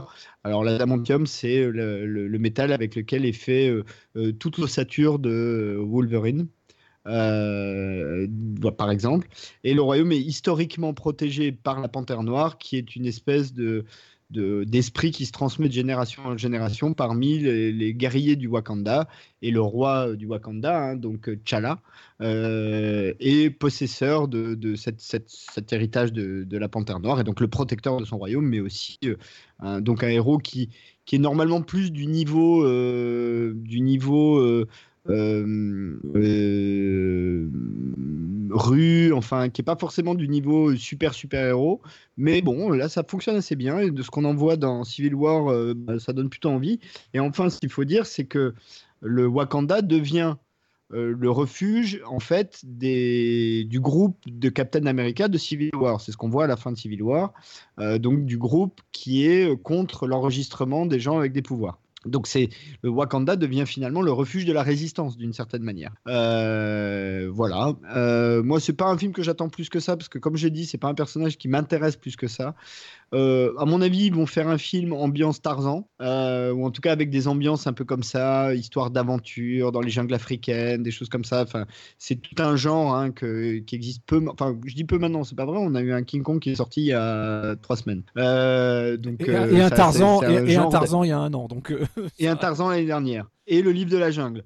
euh, qui peut être aussi un peu là-dedans. Donc euh, voilà, c'est, je pense que ça va être euh, une espèce d'hommage à ce genre-là. Maintenant, le fait que ce soit le, le film qui est juste avant Infinity War et qui sert, et le Wakanda étant l'environnement qui sert à la résistance à la fin de Civil War, il y a quand même un rôle pivot, euh, je pense, euh, dans euh, le, le- c'est à mon avis, ça va être l'intro à Civil War, quoi. Ouais, moi je, la- moi je l'attends d'autant plus que la petite séquence post-générique, euh, justement, je crois que c'était après Civil War. euh, il y avait une jolie séquence où on commençait à entrevoir des décors de jungle et tout ça, et je trouvais ça plutôt joli. Donc, Ouais, euh, ouais. Non, moi je, l'attends, mais j'étais vraiment séduit par la beauté du costume aussi. Ouais, je trouvais qu'il y avait une belle façon de bouger, la manière dont les griffes ressortent, etc. Je trouvais qu'il était très très beau ce costume. Du coup, je l'attends. Je l'attends, je l'attends, je l'attends. Ok. Donc euh, Avengers, Infinity War, je n'ai plus mon doc, ça ne va plus du tout. Que se passe-t-il? Ah mon dieu Ah ça y est, j'y suis. Euh, Anthony et Joe Russo, prévu pour 2018. Euh, donc Infinity War, rappelons-le, hein, c'est donc euh, le personnage de Thanos qu'on commence à voir. Alors on a commencé à le voir dans le premier Avenger, hein, donc ça commence à, euh, on commence à bien connaître ce méchant, euh, qui nous il nous faut monter la sauce, donc ils n'ont pas intérêt à le rater. C'est Josh Brolin hein, qui qu'on ne reconnaît pas euh, sous euh, les images de synthèse, mais c'est Josh Brolin qui interprète Thanos. Donc Thanos veut récupérer euh, le, le gantelet, euh, le, gant de, de l'infini, qui lui donne tout un tas de pouvoirs euh, super cosmiques, et bien évidemment les Avengers et les Gardiens de la Galaxie et Doctor Strange, Ant-Man, enfin tout le monde vont tous se mettre ensemble pour aller casser la gueule à Thanos. Euh, voilà, on n'a vraiment pas vu grand chose. Le tournage a débuté en janvier là de cette année. Euh, on n'a pas grand chose à part encore une fois quelques quelques euh, shootings de tournage et notamment une, une petite séquence où on voit Robert Downey Jr., Tom Holland et, euh, et euh, Chris Pratt euh, sur un plateau un peu rocailleux, on sait pas trop quoi, qui sont donc tous ensemble. Et voilà, bah, ça va être tous ensemble contre Thanos. Voilà, Infinity War, les gars, bah, on garde le même ordre, Fredo. Ouais, bah, on l'attend tous, alors on va pas dire ça. hein. Multiplier. J'ai pas vu la photo dont tu parles, mais du coup. C'est pas une photo, hein, c'est une séquence Ah, vidéo. hein. Ah, c'est une vidéo. Il bah, parle et tout, t'as Tom Holland qui dit qu'il a l'impression d'être le roi du monde là. Ah tu m'étonnes, tu m'étonnes. Ça va être, euh, ça va être énorme. Je, trouve en plus que les frères Russo, ce qu'ils font euh, depuis euh, Captain America Winter Soldier est vraiment phénoménal. Ils ont, ils ont tout compris quoi. Et donc ouais, c'est franchement les voir prendre les commandes d'Avengers, c'est quand même super excitant. Donc oui, j'attends ça avec énormément d'envie, d'impatience et, et ça va être long 2018. Vivian Bah, il était temps qu'il arrive, le Thanos, hein, depuis le temps qu'on l'attend. Il était en post-générique du premier Thor. Donc ça fait un sacré bout de temps quand même qu'on attend qu'il arrive. C'est un personnage capital dans les comics. euh, donc non, non, ça, va être... Et je pense que là, ils vont mettre le paquet. Mais alors, euh, c'est, la, la promesse, la promesse est très très belle. Et encore une fois, pour, euh, pour faire un petit parallèle avec DC, euh, euh, déjà les Avengers étaient arrivés avant la Ligue de la Justice. Et alors là, c'est les Avengers avec encore plus de S, S, S, S, S derrière. Quoi. Ils vont tous être là, tous être là. Avengers, Gardiens, etc. C'est dommage, il n'y aura pas les X-Men avec, mais euh, peut-être peut-être dans le futur. Mais ouais, ça va être, ça va être formidable. Quoi. On va Ouais, être- Tant que le futur n'est pas antérieur, tout va bien. Exactement. Bref, ok. Euh, bon, on peut pas dire grand chose sur euh, Avengers euh, Infinity War. Rappelons simplement que dans les premières annonces de la phase 3, il était prévu en deux films, il n'en est plus que un. Ouais. Et je pense parce que du coup, il n'y a plus les Inhumans, mais un autre film Avenger prévu pour l'année suivante. Euh, et vu la complexité des agendas que ça doit être, parce qu'en en plus, évidemment, tous ces acteurs ne font pas que des super-héros dans des films Marvel, ils ont des carrières à côté, euh, plus ou moins. Euh, donc ça doit pas être simple de les, avoir pour des tournages et il doit y avoir un travail de prep, de pré-prod qui doit être, il y a, je sais pas, 50 pré-prod pour 3 mois de tournage, tu vois. Euh, ça doit être énorme parce que effectivement ils sont tous tous des superstars donc ils tournent ailleurs et, et bien et pour la plupart dans des dans des gros films donc euh, ah oui en termes de préparation euh, à mon avis ils ont un, un très très bon logiciel qui fonctionne parce que Et d'ailleurs, j'ai vu que était annoncé le retour de Nick Fury pour euh, Infinity War. ah ouais cool Mm. écoute ça va être top ça Ok, quelque chose à ajouter sur Infinity War ou on passe à- au suivant? Parce qu'il y en a encore trois. hein. Bah, à ce stade, on, à ce stade, on peut pas ajouter grand chose, mais même sur les trois suivants. hein. oui les euh, trois suivants ça va être plutôt des annonces Alors, qu'autre chose oui et hein. non, parce que sur le suivant, au moins, on peut parler du précédent. Au moins, déjà. Puisque Ouais. le, le- le film suivant est donc euh, Ant-Man and the Wasp, euh, film de Peyton Reed, qui est déjà le, le réalisateur crédité du précédent, même si, euh, on a rappelé, hein, Edgar Wright était initialement sur le projet, euh, prévu pour 2018. Donc, si Avenger Infinity War sera probablement la sortie du printemps, Ant-Man sera la sortie de l'été. Euh, encore que du coup, ça leur ferait rien à Noël. C'est un peu bizarre. Non, moi je dirais plutôt Ant-Man à l'été et Infinity War. euh, Ah bah non, il y a Black Panther. Donc Black Panther pour le printemps, Pour avril, Avenger ouais. pour l'été et Ant-Man euh, pour euh, le Noël. Noël. Ce qui est un peu bizarre, mais bon. novembre hein, novembre oui, oui, période de Noël, quoi. euh, période de fin C'est d'année. ça. Euh, donc euh, Ant-Man, moi pour moi, a été plutôt une bonne surprise. Le premier. Je sais pas pour ouais c'est fun si si ouais, moi j'avais beaucoup aimé je trouvais ça très sympa euh, Ouais, moi aussi. Vraiment, euh, c'est sur le film de comme ça, le film de casse, ça, Ouais, ça film de braquage, bien. Le film, voilà, le film de braquage, ça s'appropriait bien le, le, Le ton, le sujet, voilà, et euh, et euh, le casting était top, quoi. Vraiment, c'est. Ah, moi, moi, j'ai passé vraiment un super moment avec Ant-Man, alors que j'avais plutôt des gros doutes avant d'y aller, mais euh, c'était vraiment, vraiment très, très, très bien. Alors, moi, moi, j'ai juste une satisfaction sur le prochain Ant-Man, c'est que comme ça s'appelle Ant-Man and the Wasp, ça veut dire plus d'Evangeline Lilly dans le prochain. Ça, c'est cool. effectivement. Ouais, et, Évangé- et Évangéline Lilly en costume. Hmm. Ouais, et ça, c'est cool. Ça, c'est méga cool. Parce, que c'est parce que c'est vrai qu'elle a une belle taille de guêpe. Absolument. Oh, bravo. Euh, et bon, bon choix de, bon choix, je trouve euh, bon choix de casting hein, sur Ant-Man. Ils ont fait un bon, ils ont fait un bon choix euh, euh, avec, euh, ça y est, j'oublie son nom, je manque à tous mes devoirs. Paul Rudd. Ouais. Il est super, il est décontracté, tout en étant un peu euh, flippé au début. Euh, franchement, non, c'est un, un très et puis très il bon essaye choix. pas de jouer le super-héros. Ouais, ouais, ouais, non, non, Et il ça marche bien, assez bien ça. Ouais, ce, qui, ce qui marchait moins dans Ant-Man, ce qui était un peu le- à mon sens, ce qu'on pouvait, ouais, exactement. Était interprété raté, par ouais. Mark Strong, je crois, Ouais, ouais, c'était Mark Euh, Strong, mais il était totalement et- raté. euh, bon. caricatural et euh, ouais, vraiment pour le coup, c'était ce qui était le, le moins bien réussi. Ouais, mais bon. Euh, Ouais, et même, même son armure était moche d'ailleurs. ouais, Bon, Espèce en de, plus- de- de costume jaune. là. Ouais, c'était moche. Ouais, le, tru- le- le truc jaune. Euh, mais euh, en revanche, la- grâce au premier Ant-Man, la, la famille Lang a maintenant une fourmi domestique. Exactement. Bref, Euh, ok, Ant-Man and the Wasp. Euh, film suivant, alors là, c'est un petit peu intéressant, c'est donc Captain Marvel, euh, qui est donc prévu pour 2019. hein. alors là, tout peut changer. C'est une fois encore, alors chaque année, en fait, ils essayent de nous sortir en gros un ou deux personnages nouveaux. L'année dernière, c'était Doctor Strange. Cette année, enfin l'année prochaine, ce sera Black Panther.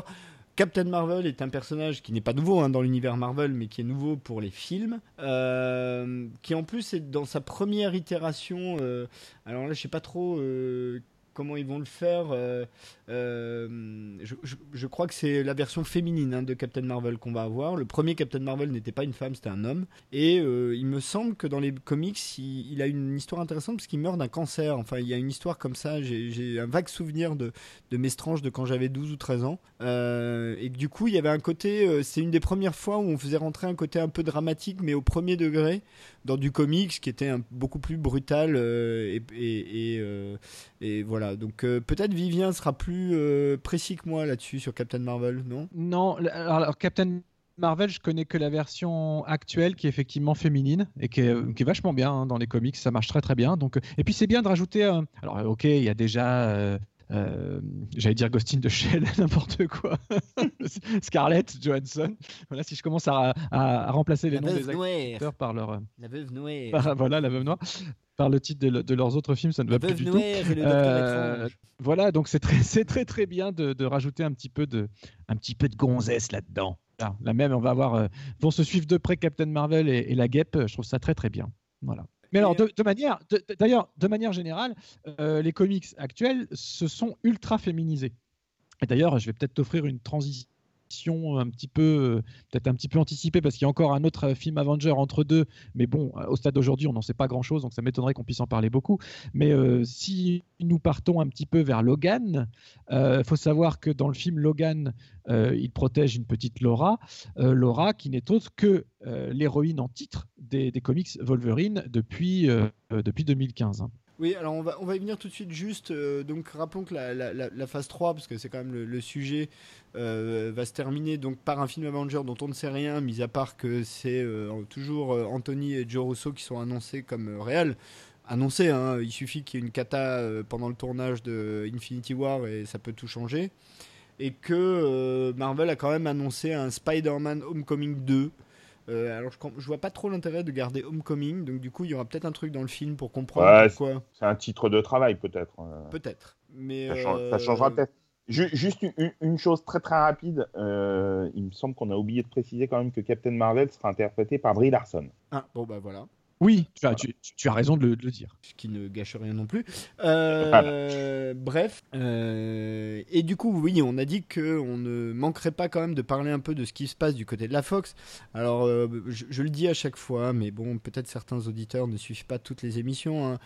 Marvel, dans les années 90, euh, bord de la banqueroute, a vendu les licences de ses personnages, notamment les exploitations cinématographiques. ça se joue globalement, grosso modo, entre trois gros studios. Sony, enfin, Marvel, slash ABC, slash Disney, et puis Sony, puis la Fox. Sony a principalement Spider-Man et les 4 Fantastiques. On a déjà dit euh, ce qu'il advenait de Spider-Man. Il y a un deal. Je ne sais pas s'ils en font un pour les 4 Fantastiques ou pas. Parce qu'avec les 4 Fantastiques, tu as toute une galaxie aussi de, de personnages secondaires comme le surfeur d'argent Galactus, dont je suis sûr que Marvel aimerait bien pouvoir s'amuser avec. Donc euh, peut-être il y aura un deal sur les 4 fantastiques aussi. Et du côté de la Fox, c'est principalement l'environnement le, des X-Men. Euh, donc toute une série de films dont on a déjà parlé. Mais dans leurs exploitations récentes, il y a eu donc Logan qui est sorti il y a peu au moment où on enregistre l'émission. Il y a 15 jours à peine au moment où on enregistre l'émission. Ou peut-être même la semaine dernière d'ailleurs, je ne sais plus. Mm, non, non, non, non. non 15 jours Non, ça fait un mois. Ou un, mois. Enfin bon, il n'y a pas très très longtemps. Et l'annonce et le premier teaser qu'on a pu voir de Deadpool 2, euh, qui euh, Deadpool qui a été quand même la surprise euh, un petit peu industrielle, hein, puisque c'est un film qui a coûté 30 millions de dollars et qui en a rapporté, je sais plus à combien ils sont, mais c'est juste monstrueux. Donc ça a été le gros jackpot de la Fox, Deadpool. Donc on peut penser qu'ils ne vont pas la lâcher, lâcher la licence si facilement. D'autant que on a un acteur qui semble beaucoup s'amuser avec le personnage. Donc tout, tout, ça fonctionne très bien. Alors Logan, tu viens d'en parler, Vivien. Logan, c'est une adaptation Euh, alors, j'ai pas vu le film, donc euh, je vais vous laisser en parler. Je vais juste euh, rappeler que, a priori, de ce que j'en ai lu, c'est l'adaptation du comics Old Man Logan, plus ou moins. Hein. C'est ça, Vivien, ou pas? Tu, tu m'arrêtes hein, si je dis des conneries. Alors, en fait, alors, il se trouve que je n'ai pas vu le film non plus. concrètement, il est sorti pile au moment de nos interruption d'émission et donc euh, sans, sans, dire pourquoi, on en a déjà un petit peu parlé dans le Focus Robin des Bois la ah. semaine dernière, mais euh, ce qui fait que c'est une période où je n'ai pas pu aller au cinéma ou quoi que ce soit. Voilà. Donc je n'ai toujours pas vu Logan. J'en ai entendu beaucoup de bien. J'en ai aussi entendu du mal. Euh, donc j'ai hâte de le voir, mais là maintenant il est dans des trop petites salles. Donc pour maintenant ce sera plus tard confortablement à la maison. en Blu-ray, à la maison, bien comme il faut. tout, ce que, tout ce que je sais, c'est que pour, pour ce que j'en ai vu quand même, c'est pas vraiment l'adaptation d'Old Logan, qui par ailleurs sont vraiment des comics extraordinaires. C'est un vraiment une des meilleures séries Marvel, Old Man Logan. Et même encore dans ce qui se passe aujourd'hui, puisqu'il a intégré, mais je l'avais déjà un petit peu expliqué dans un, dans un hors sujet il y a pas si longtemps que ça, Old Man Logan est venu remplacer le Logan des X-Men qu'on connaissait, qui lui est décédé. Euh, et suite, suite au bouleversement de Secret Wars, le, le Old Man Logan est venu dans notre euh, voilà dans la timeline euh, totale. Alors et le film, je trouve, euh, en tout cas la promesse du film, répond bien à la fois à l'ambiance, à l'idée de ce Old Man Logan, mais tout en inscrivant vraiment dans la continuité des films que l'on connaît, avec, le respect de Patrick Stewart, par exemple, des choses comme ça. Mais c'est pas concrètement, il ne se passe pas la même chose du tout que dans les comics Old Man Logan. Et donc, ce que je disais juste avant, euh, Laura, qui est donc encore petite fille hein, dans, le, dans le film, est, une jeune femme, jeune adulte dans les comics actuels, qui est en fait un clone euh, de, de, bah, de, Wolverine, euh, et donc est, officiellement le Wolverine actuel, aussi bien des équipes X-Men que de certaines équipes Avengers, etc. Donc c'est pas c'est pas une petite fille sortie de nulle part, parce que je sais que j'ai eu cette discussion avec des gens qui m'en ont parlé, qui ont apparemment ont aimé le film, mais qui ont dit ouais franchement l'histoire avec la gamine ça me saoule, machin. C'est une histoire légitime, le personnage existe pleinement dans les comics et, et, même là vraiment pour assurer la relève et pourquoi pas euh, contribuer à l'évolution des films futurs. Euh, bah, puisque à jour ils vont arrêter de jouer leur rôle tous ces, tous ces acteurs-là. Euh, c'est même voilà. Vivien, avant de donner la parole à Fredo pour euh, nous parler de Logan, c'est intéressant ce que tu dis parce qu'il y a une chose en revanche que fait la Fox, c'est que c'est le cas unique dans lequel même pour toute l'équipe des X-Men quasiment, tu as des versions jeunes et des versions moins jeunes. puisque avec leur développement de Day of Future Past, de First Class et même de Apocalypse, euh, du coup coexistent euh, chez la Fox. Euh, ben, un professeur Xavier jeune, un professeur Xavier vieux, un Magneto jeune, un Magneto vieux. Maintenant, on a d'une certaine manière une Wolverine jeune et un Wolverine vieux, ce qui fait que eux, ils ont déjà d'une certaine manière le, le- la génération, enfin la génération d'acteurs est déjà là pour prendre la relève. Oui, oui, ils ont bien anticipé, et on va même- hein, parce que et- Michael et- Fassbender en Magneto, peut- il a rien à envier à Ian McKellen. Tu vois, les deux sont d'excellents Magneto. euh. Ah oui, c'est impeccable. Et puis à cela, bon après, on- petit teaser sur euh, Screenplay Assemble Volume 2 qui démarrera euh, la semaine pro- prochaine. Euh, eh bien, on peut inclure Légion aussi, bien évidemment, Oui, oui, et l'arrivée de Dan Stevens. qui- Voilà. Euh, alors, Fredo, sauve-nous, Logan, tu l'as vu Alors Logan, ouais, je l'ai vu, ouais, je l'ai vu et j'ai trouvé ça fantastique. Vraiment, j'ai j'ai vraiment adoré. Quoi. C'est euh, alors les deux premiers étaient, euh, comment dire ça gentiment, de vraies catastrophes. Des Euh, Voilà, le premier, notamment X-Men euh, Origins Wolverine, Ouais. euh, était euh, mais euh, absolument ignoble. Le deuxième, c'était un peu mieux, euh, mais Bah, bon, en au niveau, c'était juste un film insignifiant, c'est le problème. ouais, c'est ça. Bon, le, film, ça, c'est il est- juste un film insignifiant. le deuxième, dans son direct Bien, fou- bien foutu, mais qui sert à rien, quoi. Ouais, voilà, vraiment le truc pff, complètement euh, naze. Donc, euh, on avait, euh, j'avais vu euh, en fin d'année plusieurs, une vingtaine de minutes de Logan qui étaient euh, frappantes par leur violence, leur sécheresse et leur radicalité. Et je m'étais dit, s'ils maintiennent ça durant tout un film, ça va être top. Mais bon, il fallait rester mesuré vu les, vu les problèmes des deux premiers films. Et ben non, là ils ont maintenu ça quasiment sur toute la durée du film, pas toute la durée malheureusement, mais quasiment. Euh, c'est un super film, euh, une porte de sortie extraordinaire pour euh, Hugh Jackman qui a déjà annoncé hein, qui c'était son dernier film en tant que Wolverine.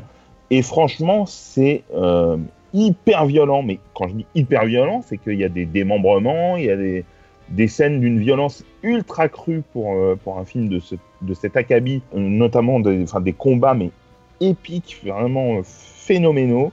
La gamine euh, est fantastique. Vraiment, elle est quasi mutique pendant euh, euh, 90%, euh, 95% du film, et, euh, mais elle a un jeu d'une intensité, d'une puissance euh, incroyable. Elle est fantastique. Je me rappelle plus de son nom malheureusement, mais je vais vous retrouver ça euh, dans quelques instants. C'est un film noir, vraiment. Euh, on y retrouve euh, Patrick Stewart euh, dans, euh, également dans le rôle du professeur X. Et euh, bon, il est un peu plus âgé, en fin de vie. Enfin voilà, ça se passe dans le futur, hein, euh, Logan. Et enfin voilà, c'est vraiment un super super film qui malheureusement à un moment bascule un peu trop vers du Mad Max 3 au-delà du dôme du tonnerre. Euh, c'est un peu sa limite et euh, ce qui fait que ça c'est pas un immense film mais ça tempère un petit peu. Euh, je trouve hein, hein, c'est un petit peu dommage cette sortie de route vers la fin. Mais la réalisation de Mangold qui s'inspire de du western de on pense parfois même à du Max Fury Road par, par euh, petits, petits instants. Enfin, c'est vraiment un super, un super film que je conseille à tout le monde, adepte des films de super-héros ou pas, d'ailleurs. Ok. Euh, Et elle s'appelle Daphne Keane, la jeune euh, demoiselle. Ok. euh, bon, il faut aussi dire un, un mot euh, de Deadpool 2. Alors, Deadpool 2, il y a un teaser qui existe, euh, qui est assez fun d'ailleurs, je vous invite à le voir. Euh, ça se trouve sur YouTube, euh, c'est très rigolo. Euh, ambiance Deadpool. Alors, moi, Deadpool euh, fait partie euh, euh, des films euh, que j'aime beaucoup. J'ai beaucoup aimé euh, le premier. euh, c'est euh, c'est un peu impertinent. euh, ça reste du film euh, de super-héros, donc faut pas non plus aller chercher du, de l'ultra trash, mais ça va quand même assez loin dans le genre. Et C'est drôle. oui.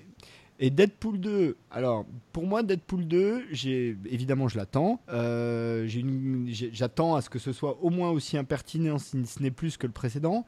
Mon, ma seule inquiétude, c'est que dans tout ce que j'ai. bah alors déjà, euh, et quand on voit le, teaser, c'est clair, ça annonce l'arrivée d'un personnage assez connu dans les comics Marvel qui est euh, Cable.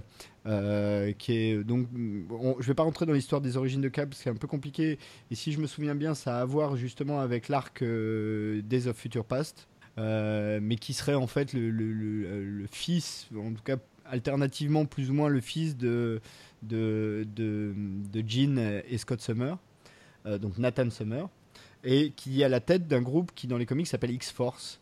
euh, dont une partie était composée d'un autre groupe qui a existé furtivement qui s'appelait les Nouveaux Mutants et puis d'autres personnages qui sont revenus. Que dire d'autre sur Deadpool euh, Ah oui, si quand même.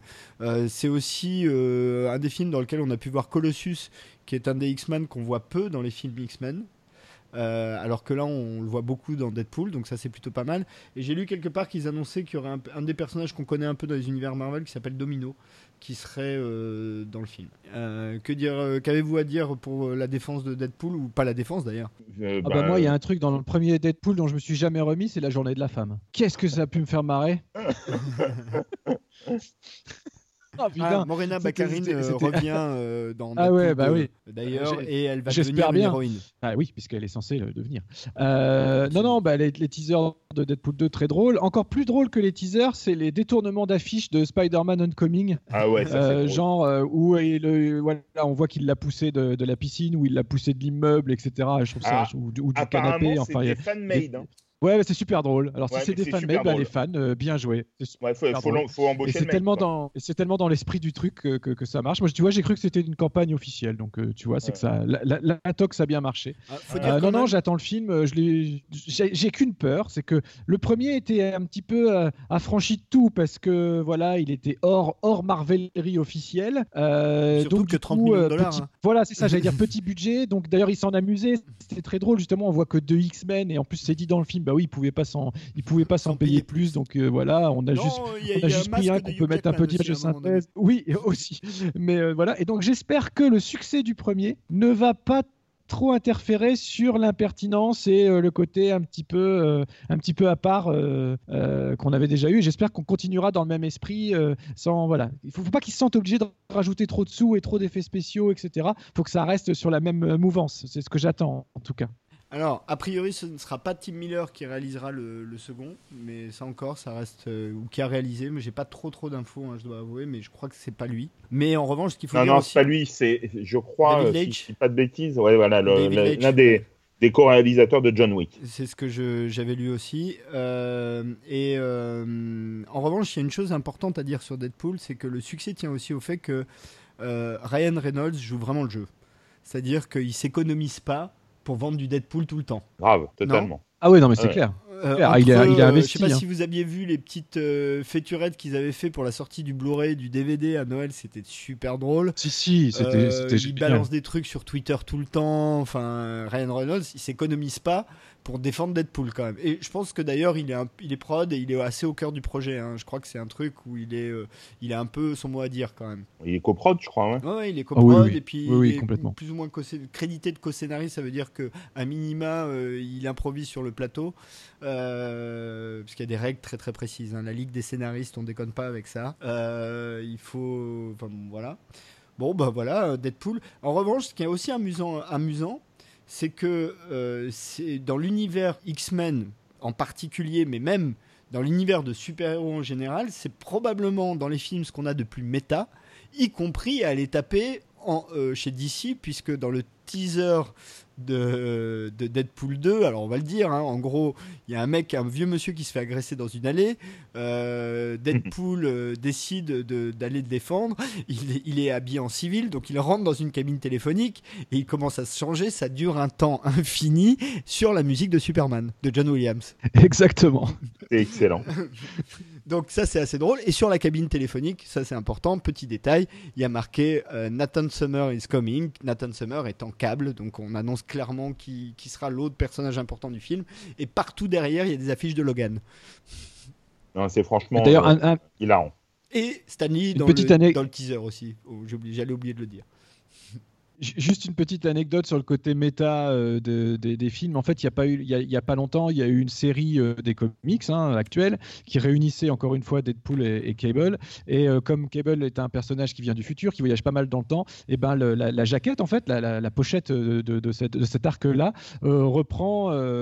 L'esprit Retour vers le futur, où ils sont tous les deux l'un derrière l'autre, euh, euh, en train de regarder leur montre, euh, comme pouvaient le faire Marty et Doc. euh, voilà, donc c'était super chouette. C'est sorti en, France aussi. Euh, bah écoute, on, on va regarder ça, mais en tout cas, alors ça a toujours été un personnage fun, hein, Deadpool, parce que déjà dans les comics, il, il cassait le quatrième mur, il parlait au lecteur, donc il y y avait ça, c'était dès le comics, mais c'est vrai que le film a bien traduit ça en fait. Ce qu'ils ont réussi dans le film finalement, c'est à bien tra- traduire les- l'esprit du comics. Ouais, en, en- en l'état, c'est une des meilleures euh, adaptations. Je veux dire, le, le- le mot adaptation, de tout, parce que c'est vrai que le- les- les- même les, on parlait de Civil War euh, la, la semaine dernière, euh, c'est- une libre réinterprétation Bien sûr. plutôt de l'esprit de, de l'arc. Alors que Deadpool, on est vraiment dans le cadre, si ça reprend pas exactement l'histoire, en termes de traitement, c'est- certainement ce qu'il y a de plus fidèle Ouais. entre le passage de- des pages à l'écran. Ouais, ouais, ouais, clairement. Bon, eh bien, ça conclut euh, notre seconde émission euh, consacrée aux films Marvel. En attendant les prochaines euh, consacrées aux séries cette fois. Donc vous allez avoir un mois de Marvelerie. euh, désolé pour, enfin pas désolé d'ailleurs, non, on assume totalement. euh, On, a, on a toujours fait ça. Ça fait partie de notre ADN. Euh, nous, on- n'a pas de problème à parler de, de- de ces films tout aussi sérieusement qu'on peut parler euh, de, de films considérés comme plus sérieux. hein, on l'a fait à de nombreuses reprises. Des choses à ajouter, messieurs? Mes super co-animateurs. Vivement la prochaine émission, Ouais. disais-je. Ouais, vivement la semaine prochaine, que se réassemble. Voilà. Ce sera Assemble volume 2. Bon, euh, on, on a dit qu'on faisait pas de partie zik, mais on va peut-être passer un petit morceau de quelque chose quand même euh, pour conclure. Oui, euh, il me semble. que- Qu'est-ce que je retiens? Euh, Allez, je vous pose la question. Donc, on a parlé de la phase 3.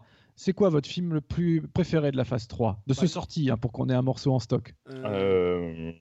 Euh, pour l'instant, euh, de la phase 3, on n'a pas vu beaucoup, beaucoup, mais bon, donc euh, moi je dirais juste euh, bah, Civil War. hein. Ouais, Civil War. Ouais, c'est bien ce que je pensais.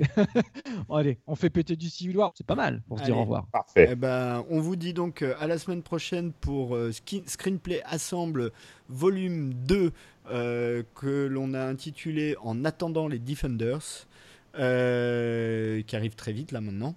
Euh, je vais en profiter pour l'avoir au micro pour euh, remercier cette fois euh, in vivo Fred de nous héberger chez lui. Merci ah, bah, beaucoup. avec plaisir. Et, et pas que de nous héberger d'ailleurs, de nous défendre beaucoup. Donc voilà, et quand je dis nous, il est inclus dedans, hein, bien sûr, c'était pas un nous exclusif. Vivien, alors j'aimerais aussi saluer le travail de Vivien parce que c'est lui qui fait tout le montage des émissions. Donc ça lui prend un temps fou, vous vous en rendez pas compte, euh, chers auditeurs, mais euh, c'est un travail de titan. Je l'ai fait pendant longtemps avec beaucoup moins de talent. Euh, je sais ce que ça représente. Donc merci beaucoup Vivien euh, de t'occuper du montage. Et moi je suis le glandeur du truc, quoi, en fait. Euh, je, je prépare un peu des fois, ça C'est le m'arrive. patron. Normalement, C'est je le fais la patron, pré-prod. il décide. Normalement, fait- je fais il la fait des conducteurs. quand même. Voilà. Et là, normalement, pour la prochaine prochain enregistrement, j'aurai le temps de le faire euh, un peu mieux. Donc, euh, vous aurez euh, vous aurez plus de billes, les amis. Mais voilà, normalement, les rôles c'est un peu ça. Donc, merci à tous, merci à nos auditeurs, d'autant les plus fidèles d'entre eux et ceux qui nous envoient des petits mots, ça nous touche beaucoup. Et on vous dit à la semaine prochaine et bonjour chez vous.